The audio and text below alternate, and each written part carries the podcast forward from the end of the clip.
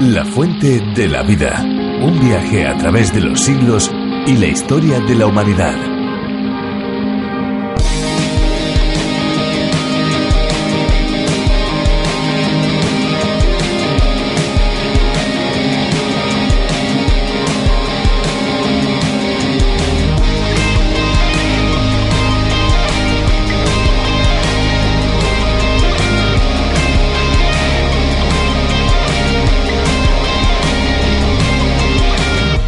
Las características físicas que distinguen al agua es que es incolora. Por ello hay que tener en cuenta que si presenta un color verdoso es porque tiene presencia de algas. Si el color es amarillo es porque tiene partículas de desecho. Por tanto, la presencia de color en el agua es indicativo de calidad deficiente. Un 88% de las enfermedades diarreicas son producto de un abastecimiento de agua insalubre y de un saneamiento y una higiene deficientes. Un sistema de abastecimiento de agua potable eficiente y bien manejado reduce entre un 6% y un 21% la mortalidad del ser humano.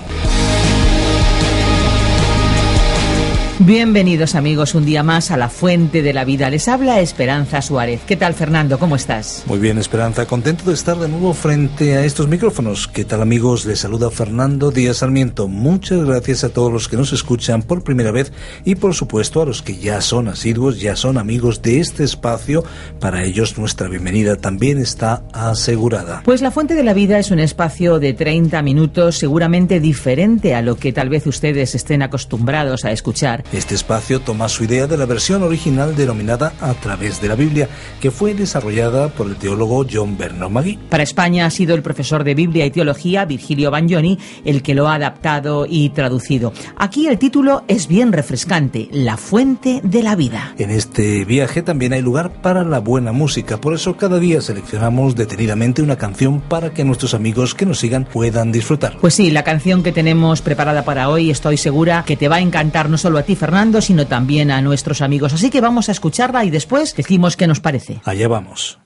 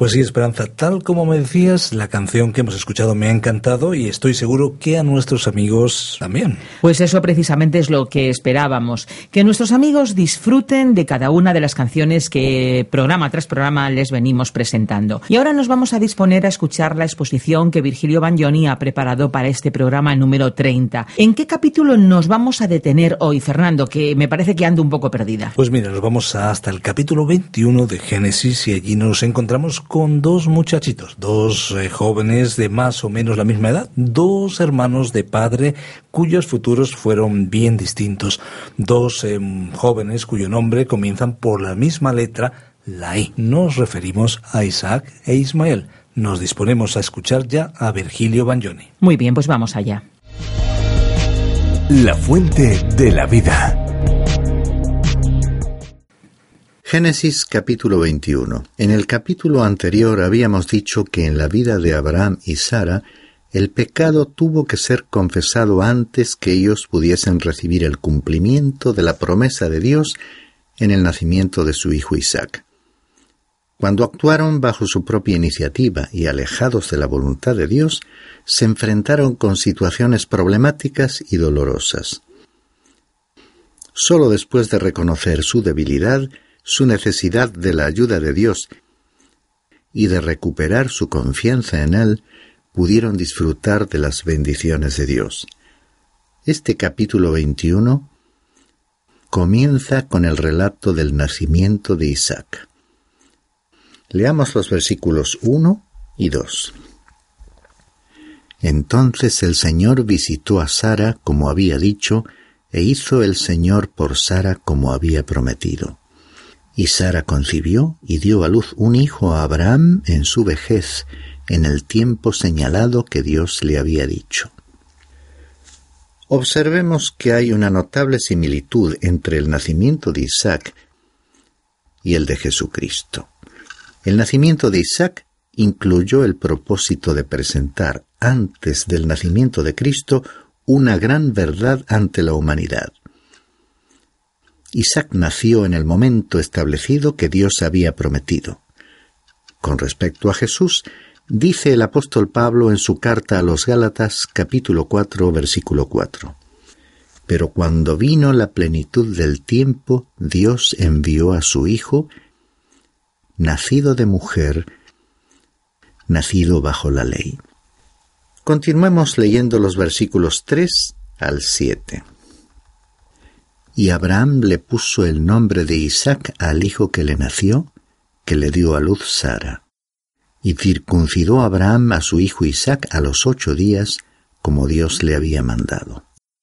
Abraham tenía cien años cuando le nació su hijo Isaac, y dijo Sara, Dios me ha hecho reír, cualquiera que lo oiga se reirá conmigo. Y añadió, ¿quién le hubiera dicho a Abraham que Sara amamantaría hijos? Pues bien, le he dado a luz un hijo en su vejez. Vamos a resaltar algunas verdades importantes. En primer lugar, el nacimiento de Isaac fue sobrenatural. Fue un hecho contrario a la naturaleza. En el cuarto capítulo de su carta a los Romanos, versículo 19, el apóstol Pablo describió que Abraham contempló su propio cuerpo que ya estaba como muerto, puesto que tenía como cien años, y la esterilidad de la matriz de Sara. Es decir, que de la muerte Dios hizo surgir la vida. Realmente fue un nacimiento milagroso, y Dios no lanzó al mundo un acontecimiento como el nacimiento sobrenatural de Cristo como algo nuevo. Él comenzó a preparar a los seres humanos para ello y en consecuencia en aquel lejano pasado el nacimiento de Isaac fue ya un verdadero milagro. Dios también tuvo que ocuparse de Abraham y Sara. Ellos tuvieron que reconocer que nada podían hacer al respecto porque les resultaría imposible tener un hijo. Abraham tenía cien años de edad y Sara noventa. El hacer posible el nacimiento de Isaac estaba más allá de sus posibilidades. Dice además el versículo ocho y el niño creció y fue destetado, y Abraham hizo un gran banquete el día que Isaac fue destetado. El pequeño se alimentó al principio con la leche materna, pero llegó el día en que debió alimentarse de otra manera. Incluso este detalle tiene una lección para nosotros. En su primera carta, en el capítulo 2, versículo 2, el apóstol Pedro nos dijo, Desear como niños recién nacidos la leche pura de la palabra, para que por ella crezcáis para salvación. Seguramente habremos visto que cuando una madre está preparando el biberón, el niño que se encuentra en la cuna se expresa con todo su cuerpo, agita sus manos, sus pies y eleva su voz como pidiendo su alimento, este versículo nos impulsa a ser cristianos con un apetito semejante por la palabra de Dios. Y con el transcurso del tiempo llega el día en que a causa del crecimiento experimentado como creyentes, no nos conformamos con ciertos pasajes bíblicos favoritos, sino que intentamos leer más extensa y profundamente, para alimentarnos con la totalidad de la Biblia. Se nos pide que crezcamos y que no permanezcamos como bebés, en un estado de infancia permanente. Tomemos nota de la amonestación de Dios en la carta a los Hebreos capítulo 5 versículos 13 y 14. Porque todo aquel que toma solo leche no está acostumbrado a la palabra de justicia, porque es niño. Pero el alimento sólido es para los adultos. Ahora, volviendo a nuestro texto, leamos los versículos 9 y 10 para ver el ambiente en la casa de Abraham que ante una situación crítica condujo a la expulsión de Agar e Ismael. Y Sara vio al hijo que Agar la egipcia le había dado a luz a Abraham, burlándose de su hijo Isaac. Y dijo a Abraham, Echa fuera a esta sierva y a su hijo, porque el hijo de esta sierva no ha de ser heredero juntamente con mi hijo Isaac. La presencia del joven Isaac en el hogar comenzó a causar problemas debido a la actitud burlona de Ismael. Hasta ese momento su comportamiento había sido normal, pero ante la llegada del otro hijo, Ismael mostró su verdadero carácter.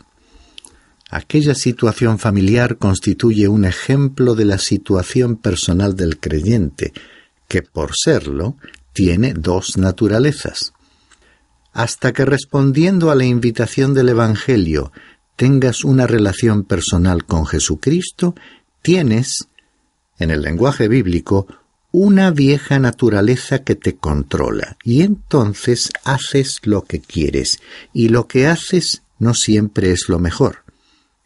Pero cuando inicias esa relación personal con Dios, que es como nacer de nuevo, iniciando una nueva clase de vida, recibes una nueva naturaleza.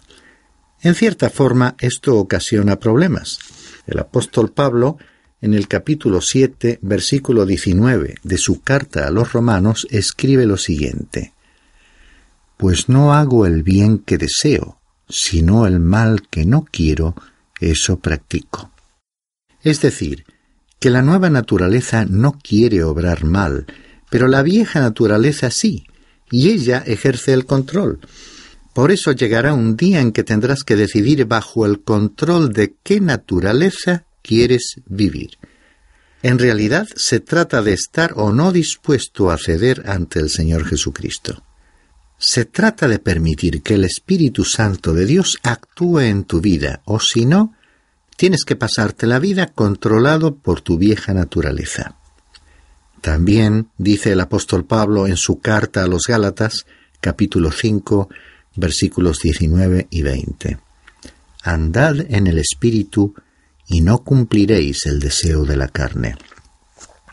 Porque el deseo de la carne es contra el Espíritu, y el del Espíritu es contra la carne, pues éstos se oponen el uno al otro, de manera que no podéis hacer lo que deseáis. Para un hijo de Dios no existe una tercera alternativa. Comparando esta problemática con la situación familiar en la casa de Abraham y utilizándola alegóricamente para ilustrar nuestra situación, el hijo de la esclava, que equivale a la vieja naturaleza, debía ser apartado de esa situación. Eso fue precisamente lo que sucedió cuando el hijo de Agar fue expulsado. Continuamos leyendo el versículo 11. Y el asunto angustió a Abraham en gran manera por tratarse de su hijo. Después de todo, físicamente hablando, Ismael era tan hijo de Abraham como Isaac. Este acababa de nacer y como niño pequeño que era no sabía mucho de sí mismo, pero Ismael ya un adolescente, llevaba muchos años en el hogar, y como es lógico, Abraham se sentía apegado a él y le resultaba muy doloroso echarlo de casa. Y desde el punto de vista divino, como hemos indicado anteriormente, Dios desde un principio no había aprobado la conducta precipitada de Sara y Abraham al adelantarse a los planes divinos, y consideró un pecado que ellos hubieran tratado de solucionar la carencia de un hijo a su manera, recurriendo a la esclava Agar, en vez de esperar con confianza que Dios, que les había prometido un hijo, cumpliera su palabra. Sara no pudo soportar la tensa situación de tener a aquel hijo mayor burlándose constantemente. En consecuencia, Abraham no tuvo más remedio que pasar por la dolorosa experiencia de expulsar a Ismael. Como creyente, no puedes vivir en armonía con las dos naturalezas, la vieja y la nueva. Tendrás que tomar una decisión. El apóstol Santiago en su carta, capítulo 1, versículo 8, dice que el hombre de doble ánimo es inestable en todos sus caminos. Esto explica la inestabilidad e inseguridad de muchos cristianos hoy en día. Quieren vivir de acuerdo con los valores del mundo, pero sin embargo también quieren vivir conforme a las demandas del Señor Jesucristo. Esto es imposible, por lo cual actúan como esquizofrénicos espirituales, los griegos tenían una carrera en la cual participaban dos caballos juntos, y el jinete apoyaba un pie en un caballo y otro pie en el segundo caballo, y entonces comenzaba la carrera. Todo iba bien mientras los caballos corriesen juntos. De la misma manera tú y yo tenemos dos naturalezas, una de ellas podría estar representada por un caballo negro y la otra por uno blanco. Sería magnífico que ambos actuasen juntos, pero no sucede así, y el caballo negro va en una dirección y el blanco en otra. Ante esta disyuntiva, debemos adoptar una decisión respecto a si queremos vivir bajo el control de la naturaleza vieja o de la nueva. Por eso el apóstol Pablo nos dice en su carta a los Romanos capítulo 6 versículo 13 Presentaos vosotros mismos a Dios y vuestros miembros a Dios como instrumentos de justicia. Como hemos dicho ya, el carácter de Ismael había comenzado a ponerse en evidencia. Su actitud es la forma de actuar que más tarde, a través de los siglos, se manifestaría en la nación que descendería de él. Esa nación sería antagonista y estaría en constante oposición a la descendencia de su hermano Isaac. Como también hemos sugerido, el nacimiento de Isaac prefigura el nacimiento del Señor Jesucristo, ya que Dios no haría realidad el nacimiento virginal de forma repentina para toda la humanidad. Él nos vino preparando a través de varios nacimientos milagrosos que ya habían tenido lugar anteriormente, como por ejemplo el nacimiento de Juan el Bautista, el de Sansón y aquí el propio nacimiento de Isaac. Vamos a destacar a continuación algunas comparaciones entre el nacimiento de Isaac y el del Señor Jesucristo. Primera, tanto el nacimiento de Isaac como el de Cristo habían sido prometidos. Cuando Dios había llamado a Abraham de Ur de los Caldeos veinticinco años antes, le había prometido a él y a Sara un hijo. Y transcurridos esos años, Dios había cumplido su promesa. Y Dios también había comunicado a la nación de Israel que una virgen concebiría y daría a luz un hijo. Cuando el día señalado llegó, Jesús nació en Belén en cumplimiento de aquella profecía. O sea que ambos nacimientos habían sido prometidos. Segunda, en ambos nacimientos hubo un prolongado período entre la promesa y su cumplimiento. En realidad transcurrieron veinticinco años desde que Dios hizo la promesa hasta el nacimiento de Isaac. Y con el nacimiento de Cristo hubo que retroceder muchas generaciones. Por ejemplo, Dios había prometido que vendría alguien de la línea de David, y esa promesa fue hecha mil años antes de que Cristo naciese. Observemos este notable paralelismo. Tercera. Los anuncios de los nacimientos parecieron imposibles de creer y fueron recibidos con incredulidad por Sara y María. Recordemos cuando los ángeles visitaron a Abraham cuando se dirigían hacia Sodoma y le anunciaron el nacimiento de Isaac. Como parecía imposible, Sara se rió pensando que eso no podría suceder, que esa posibilidad desbordaba toda creencia. Y con respecto al nacimiento virginal de Cristo, ¿quién fue la primera persona en cuestionar el nacimiento? Pues fue la misma Virgen María, que ante el anuncio del ángel dijo, ¿Cómo será esto, puesto que soy virgen? Cuarta comparación. Tanto a Isaac como a Cristo se les puso el nombre antes de sus respectivos nacimientos. A Abraham y a Sara se les dijo que tendrían un hijo cuyo nombre sería Isaac. Y en cuanto a Jesús, ya antes de su nacimiento el ángel le había dicho a José, le pondrás por nombre Jesús, porque él salvará a su pueblo de sus pecados. Quinta. Ambos nacimientos tuvieron lugar en el tiempo designado por Dios. En el versículo 2 de este capítulo se decía que en el tiempo señalado que Dios le había dicho a Sara, ella daría a luz a Isaac. En el caso de Cristo, el apóstol Pablo dijo en su carta a los Gálatas capítulo 4 versículo 4, cuando vino la plenitud del tiempo, Dios envió a su Hijo. Sexta comparación. Ambos nacimientos fueron milagrosos. Séptima. Ambos hijos trajeron alegría a sus padres. El significado del nombre Isaac era el que ríe, en referencia al momento en que Dios le anunció a Abraham su llegada y él se rió a consecuencia de la verdadera alegría que sintió. En cuanto al Señor Jesús, leemos en el Evangelio según Mateo, capítulo 3, versículo 17, que el Padre, hablando desde el cielo, dijo, Este es mi Hijo amado, en quien me he complacido. Octava. Ambos hijos fueron obedientes a sus padres incluso hasta la muerte. En el capítulo 22 de Génesis veremos que el muchacho Isaac, que tenía en ese momento unos 33 años de edad, iba a ser ofrecido como sacrificio por su padre y adoptó en todo momento una actitud de obediencia. Y del Señor Jesucristo se dijo que fue obediente hasta la muerte. Novena y última comparación. Finalmente, el nacimiento milagroso de Isaac es una figura de la resurrección de Cristo.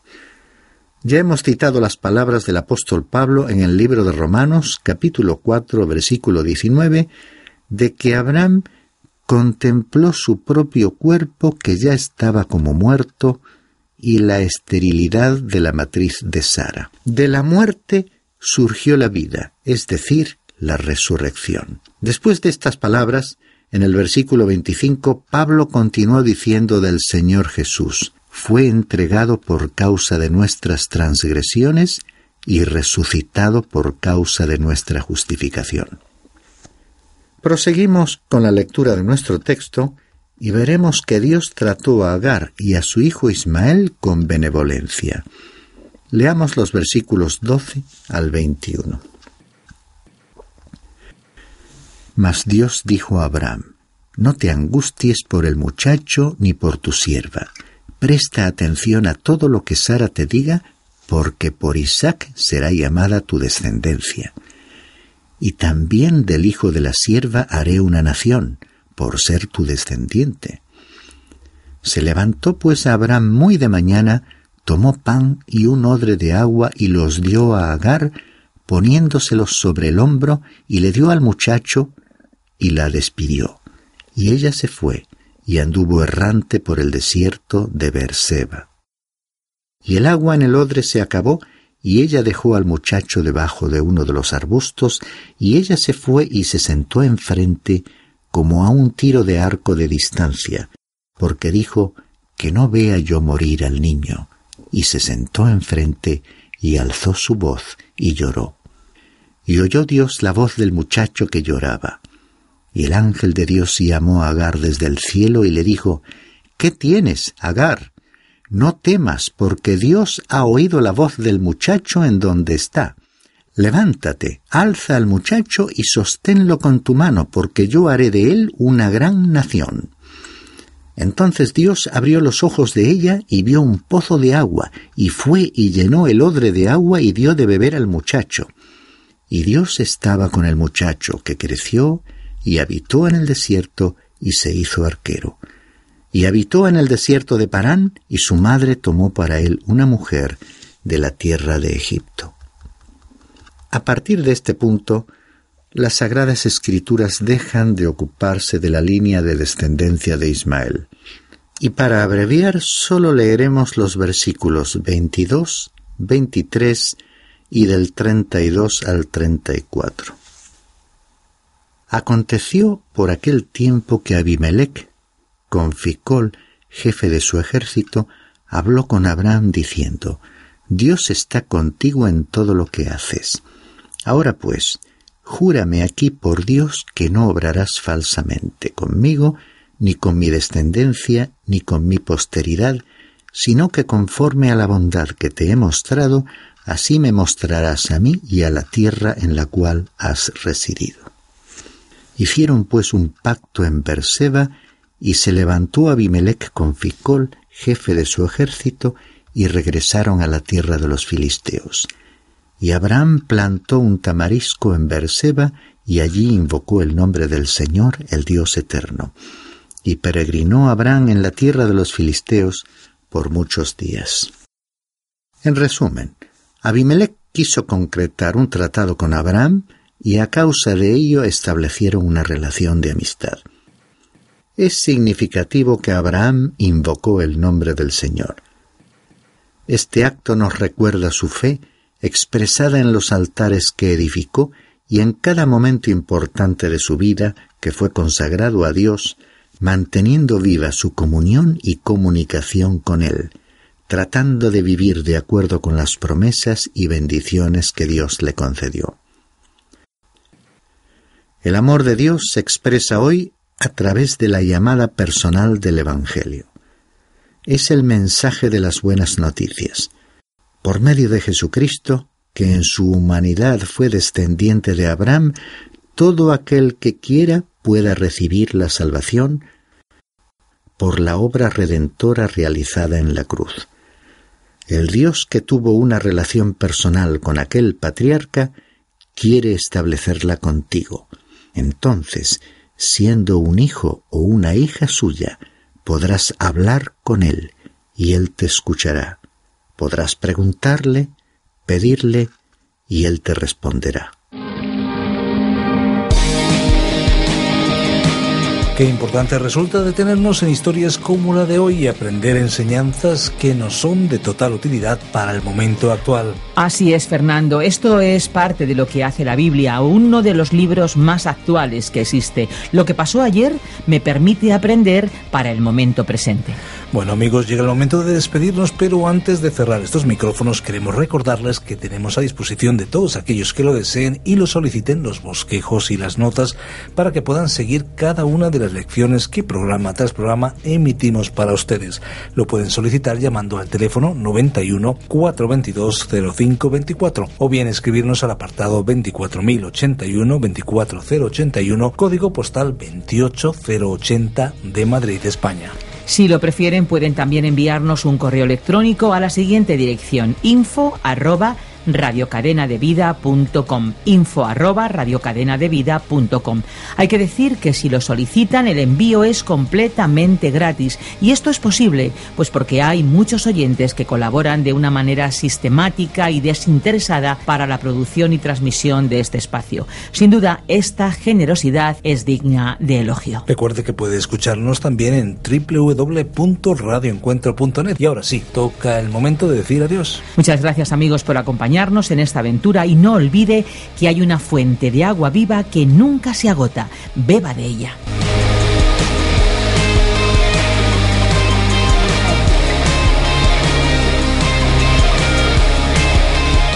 Este ha sido un programa de Radio Transmundial producido por Radio Encuentro, Radio Cadena de Vida.